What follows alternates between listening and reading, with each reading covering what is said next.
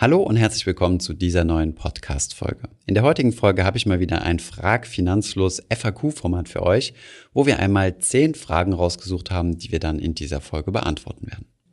Unter anderem sprechen wir darüber, ob Aktien gefährlich sind, wo man einsehen kann, wie viele Wertpapiere bzw. wie viele einzelne Aktien in meinem ETF enthalten sind. Außerdem haben wir uns der Frage gewidmet, was denn Low Volatility ETFs sind, ob es krisensichere Fonds sind, woher ich so viele Dinge über Finanzen weiß und wie ich aus 500 Euro in einem Jahr 5000 Euro machen kann. Viel Spaß bei dieser Podcast-Folge.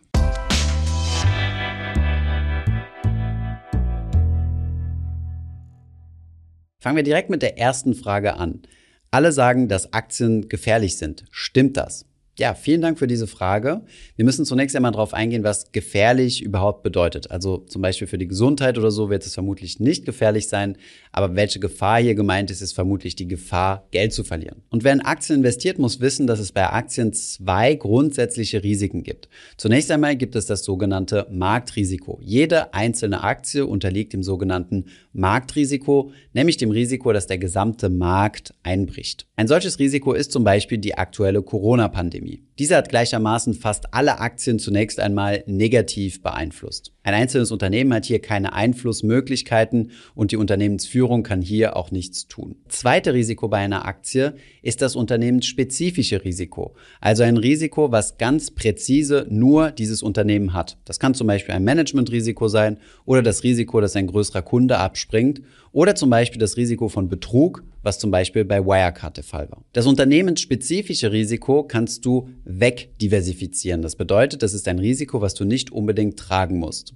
Das funktioniert so, indem du nicht nur auf eine einzelne Aktie setzt, sondern auf ganz viele Aktien, also einen großen Aktienkorb. Dadurch vermischst du quasi das unternehmensspezifische Risiko, bis es quasi maximal verdünnt ist und du nur noch das marktspezifische Risiko trägst.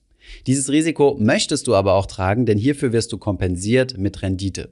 Denn Rendite ist also so eine Art Schmerzensgeld für das Risiko, also die Wertschwankung. Um deine Frage zu beantworten, ist die Antwort also ja, Aktien sind gefährlich, wenn du in einzelne Aktien investierst und nein, Aktienrisiko lässt sich sehr stark einschränken bzw. kalkulieren, indem du möglichst breit streust und lange dabei bleibst. Kommen wir zur zweiten Frage. Wie lässt sich aus dem Factsheet oder ähnlichem erkennen, in wie viele Aktien ein ETF investiert? Hintergrund der Frage, wie sieht man, wie viel der ETF optimiert? Also ob er seinen Index vollständig abbildet, vollständige physische Replikation oder ein sogenanntes optimiertes Sampling betreibt. Das bedeutet nur eine repräsentative Stichprobe der Aktien kauft und nicht alle, die im Index enthalten sind. Die Replikationsmethode und auch die Anzahl der Wertpapiere und sogar die konkreten Namen der enthaltenen Wertpapiere kannst du zunächst einmal aus dem Jahres- oder Halbjahres Jahresbericht des entsprechenden ETFs entnehmen, ansonsten teilweise auch aus dem Factsheet oder von der Webseite des entsprechenden ETF-Anbieters. Kommen wir zur nächsten Frage. Wie soll ich investieren als Rentner? Ja, auch das ist eine gute Frage, die uns häufiger erreicht. Vielleicht nicht ganz so häufig, denn unsere Community ist etwas jünger. Aber wie man investiert, ist nicht eine Frage des Beschäftigungsverhältnisses. Das bedeutet, es macht keinen Unterschied, ob du Schüler oder Rentner oder Beamter oder Selbstständiger bist. Viel wichtiger ist es zu betrachten, wie lange ist dein Anlagezeitraum. Das bedeutet, wie lange möchtest du investieren, beziehungsweise wie viel Zeit hast du. Und zweitens, was ist dein Ziel? Möchtest du dein Geld vermehren, also Vermögen aufbauen und Rendite erzielen? Oder möchtest du dein Vermögen schützen und noch möglichst lange davon leben können? Wenn du Rentner bist und der zweite Fall für dich zutrifft, solltest du zunächst einmal nicht am Aktienmarkt investieren. Wenn du aber etwas Rendite machen möchtest und mindestens 15 Jahre Anlagezeitraum hast, kannst du auch einen etwas größeren Teil in Aktien investieren. Durch den langen Anlagehorizont verhinderst du, dass gerade dann dein Aktienportfolio im roten Bereich ist, wenn du an das Geld rankommen musst. Denn wenn du langfristig investierst, steigt auch die Wahrscheinlichkeit, dass du eine positive Rendite eingefahren hast zu dem Zeitpunkt, wo du an das Geld ran möchtest. Kommen wir zur nächsten Frage. Frage Nummer vier. Kann ich mein Depot übertragen, auch wenn der Broker meine ETFs nicht anbietet? Ja, vielen Dank für deine Frage. Ich denke mal, grundsätzlich sollte das machbar sein, solange die entsprechenden ETFs in Deutschland zum Vertrieb zugelassen sind. Denn hinter einem Broker und auch einem Neo-Broker stehen ja Depotbanken, die im Endeffekt deine Wertpapiere verwahren. Ob es jetzt zu technischen oder administrativen Komplikationen kommt, kann ich dir leider nicht sagen. Am besten kontaktierst du zunächst einmal den Broker, zu dem du gerne dein Depot übertragen möchtest. Übrigens, ETF-Sparpläne lassen sich nicht übertragen. Es lässt sich immer nur das Guthaben, also der Bestand übertragen. Wenn du dann dein Portfolio auflöst, wo du vorher deinen Sparplan hattest, musst du dran denken, nochmal beim neuen Depotanbieter einen neuen Sparplan anzulegen. Kommen wir zur fünften Frage. Was sind Low Volatility ETFs und machen sie Sinn? Vielen Dank für deine Frage. Also Low Volatility bedeutet geringe Volatilität. Und Volatilität ist nichts anderes als die Schwankung. Das bedeutet, eine, eine Aktie, die eine hohe Volatilität hat, hat große Ausschläge nach unten und nach oben. Und eine Aktie, die eine geringe Volatilität hat, hat weniger starke Ausschläge. Ein Low Volatility ETF ist dementsprechend also ein ETF, der auf Aktien setzt, die eine historisch geringe Volatilität, also Wertschwankung haben. Hierzu wird zunächst einmal der Mutterindex genommen. Das könnte zum Beispiel der MSCI World sein. Und hier werden dann die Aktien herausgenommen, die eine möglichst geringe Schwankung haben. Hier werden dann statistische Modelle angewandt, um herauszufinden, welche Aktien eine möglichst geringe Volatilität haben, auch im historischen Vergleich. Und es wird dann aus diesen Aktien ein neuer Index gebildet, nämlich dann zum Beispiel der MSCI World Low Volatility. Üblicherweise sind solche Low-Volatility-ETFs ein Ticken teurer, denn es ist ja mit mehr Aufwand für den Indexanbieter verbunden und sie sind weniger breit diversifiziert, also gestreut, denn alle die Aktien, die eine hohe Volatilität haben, werden ja ausgeschlossen. Das sorgt dann zwangsläufig auch dafür, dass die Branchenvielfalt etwas leidet. Es sind also besonders Unternehmen aus Branchen enthalten, die historisch gesehen eine geringe Wertschwankung haben. Hierzu zählen zum Beispiel Konsumgüterhersteller, Versorger oder Telekommunikationsanbieter. Das sind typischerweise die Branchen, die man quasi immer braucht, egal ob es einem Land jetzt wirtschaftlich gut oder weniger gut geht. In einer Krisensituation werde ich vermutlich eher darauf verzichten, mir einen neuen Tesla zu kaufen oder in Urlaub zu fahren, als keine wöchentlichen Einkäufe mehr zu tätigen oder meine Internet- und Telefonrechnung zu bezahlen. Was ist von solchen Low-Volatility-ETFs zu halten? Wenn du diese ETFs deswegen kaufen möchtest, weil sie weniger schwanken und somit robuster sind, würde ich dir dann doch empfehlen, den Teil, den du in Aktien-ETFs investierst, ein Stück runterzufahren und den sogenannten risikofreien Teil, deiner Geldanlage etwas hochzufahren. Dadurch reduzierst du die Schwankung deines Gesamtportfolios, also deiner gesamten Geldanlage selbst. Damit verhinderst du, dass du eine zu starke Branchenkonzentration hast. Wenn du auf solch einen Low Volatility ETF verzichtest, gehst du genau diesem Risiko aus dem Weg. Und wenn wir gerade mal in die letzten Jahre zurückschauen, haben vor allem zyklische Aktien, also sowas wie zum Beispiel Technologie, eher das Rennen gemacht. Hier wärst du dann entsprechend mit deinem Low Volatility ETF nicht besonders stark investiert gewesen. Kommen wir zur sechsten Frage. Gibt es krisensichere Fonds? Eine gute Frage, aber zunächst einmal müssen wir definieren, was Krise heißt. Wir definieren das jetzt zunächst einmal als ein Aktienmarkt-Crash. Und tatsächlich gibt es verschiedene Absicherungsstrategien, mit denen sich ein Investmentfonds gegen stark fallende Kurse absichern kann. Hier einmal drei Möglichkeiten vorgestellt. Die erste Möglichkeit ist bei sogenannten Mischfonds zum Beispiel zu finden, dass sie nicht 100% in Aktien investieren, sondern neben ihrem Aktieninvestment auch noch etwas sicherere Anleiheninvestments hinzumischen, zum Beispiel Staatsanleihen bester Bonität. Aktien haben die Eigenschaft, dass sie deutlich stärker schwanken als sehr sichere Staatsanleihen und somit, wenn man diese beiden mischt, schwankt der gesamte Fonds etwas weniger. Die zweite Möglichkeit, sich gegen Krisen zu sichern bzw. gegen stark fallende Kurse, ist über sogenannte Derivate wie zum Beispiel Futures. Eine dritte Möglichkeit, die häufig von Hedgefonds genutzt wird, ist die sogenannte Short-Absicherung. Das bedeutet zusätzlich zum Setzen auf steigende Aktienkurse werden temporär oder auch auf längere Zeit eine sogenannte Short-Position aufgebaut.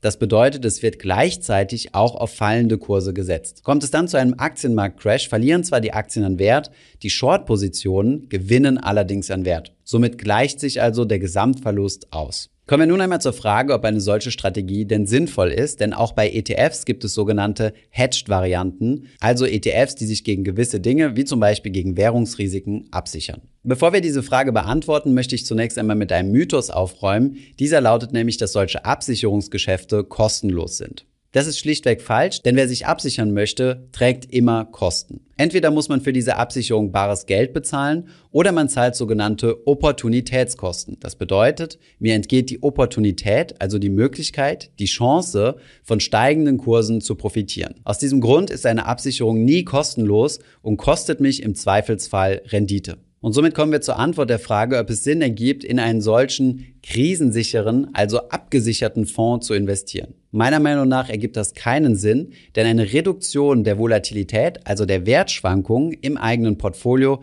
kann man ganz einfach selbst nachbilden, wie ich ja in einer der vorherigen Fragen bereits erklärt habe. Man reduziert einfach den Anteil seiner Aktien und erhöht den Anteil seiner sicheren Geldanlage, wie zum Beispiel in Staatsanleihen oder auf dem Tagesgeld. Hier kann man sich natürlich für einen Fonds entscheiden, der das direkt schon mal für einen macht. Ein Beispiel hierfür ist zum Beispiel der Arero-Fonds, der Aktien, Renten, also Anleihen und Rohstoffe miteinander kombiniert. Kommen wir zur nächsten Frage, die ein bisschen persönlicherer Natur ist. Thomas, woher weißt du so viel über Finanzen? Was hast du studiert? Ja, ich habe BWL mit dem Schwerpunkt Finanzen studiert, habe einige Jahre in diesem Bereich auch gearbeitet, was mir geholfen hat, so Finanzkonzepte ähm, schneller zu verstehen oder beziehungsweise auch Finanzprodukte schneller analysieren und äh, ja, verstehen zu können. Dieses Grundverständnis hilft mir zwar schneller Informationen im Bereich Finanzen aufsaugen zu können, nichtsdestotrotz muss ich noch ziemlich viel lesen und mich auch regelmäßig informieren. Meiner Meinung nach ist ein BWL oder Finance-Studium also überhaupt keine Voraussetzung dafür, sich über das Thema persönliche Finanzen zu informieren und die Finanzen selbst zu managen. Wer mehr Informationen zu meinem persönlichen Werdegang haben möchte, dem habe ich unten mal mein LinkedIn-Profil verlinkt. Kommen wir zur nächsten Frage.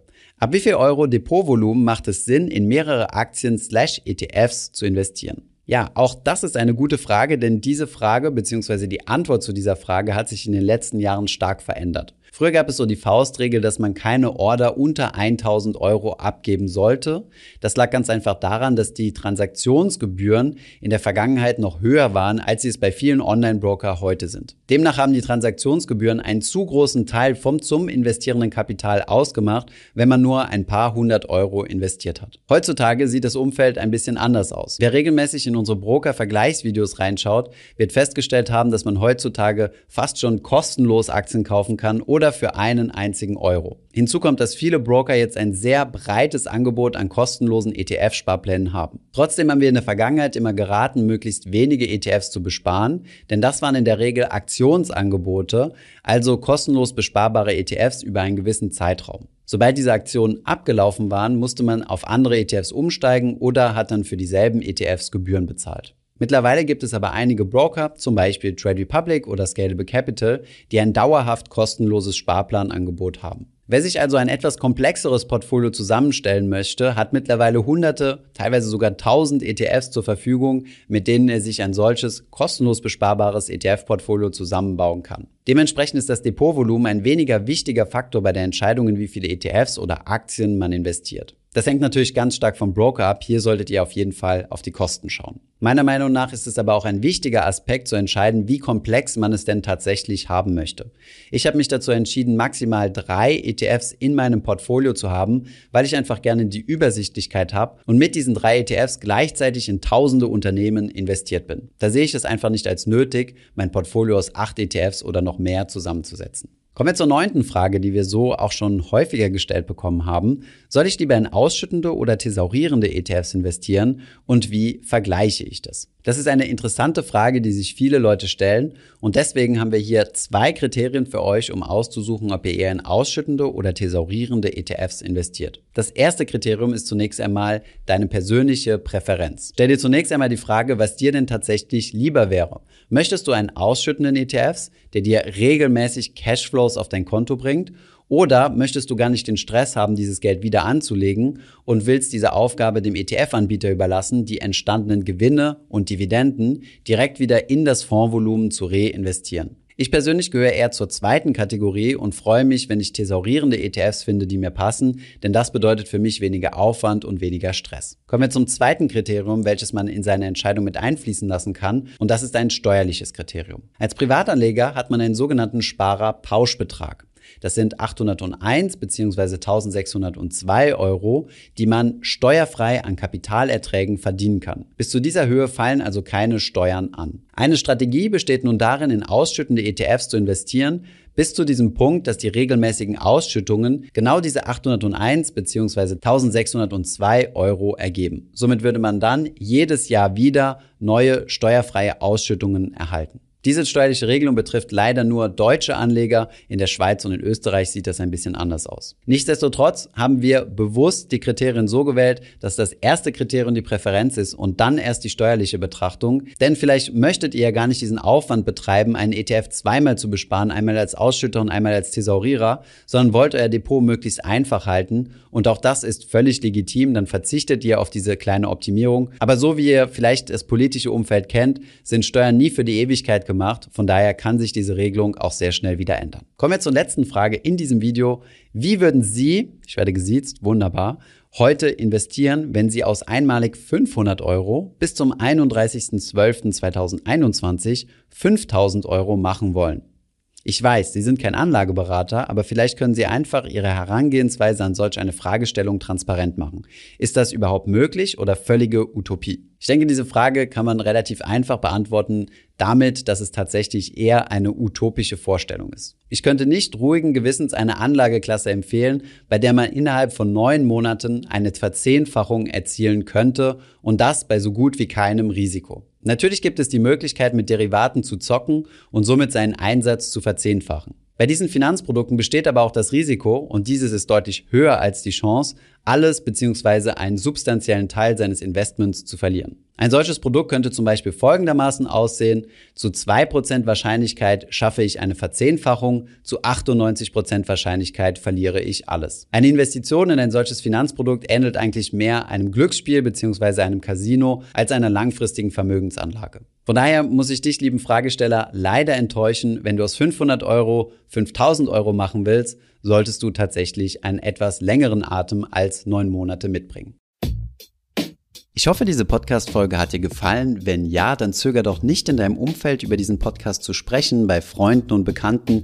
Ich denke, es gibt auch in deinem Umfeld viele Menschen, die sich für das Thema finanzielle Bildung interessieren oder interessieren sollten. Wenn du auf iTunes bist, würden wir uns auch freuen, wenn du uns eine positive Bewertung dalässt. Das hilft uns, den Podcast noch einfacher auffindbar zu machen. Alle wichtigen Links und Verweise findest du wie immer in den Show Notes zu diesem Podcast. Vielen Dank fürs Zuhören und bis zum nächsten Mal.